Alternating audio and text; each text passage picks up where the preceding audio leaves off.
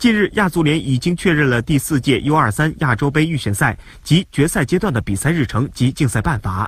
中国 U21 队很可能作为第三档球队参赛。希丁克和他率领的球队对于奥运会冲击前景丝毫没有乐观的理由。按照计划，中国 U21 男足暨新一届国奥队在结束曲靖邀请赛征程后，将于十月上旬启动新一轮集训，而地点将安排在新任主帅希丁克的祖国荷兰。虽然十月的国际足联比赛日也在这期间，但考虑到 U21 国足承载着冲击奥运会的重任，教练组经与中国足协沟通，计划将集训周期延长到两周左右。希丁克在接受外媒采访时也提到，中国 U21 队需要通过更多高水平比赛来提高水平，因此在荷兰期间，球队参加的热身场次有可能达到四五场。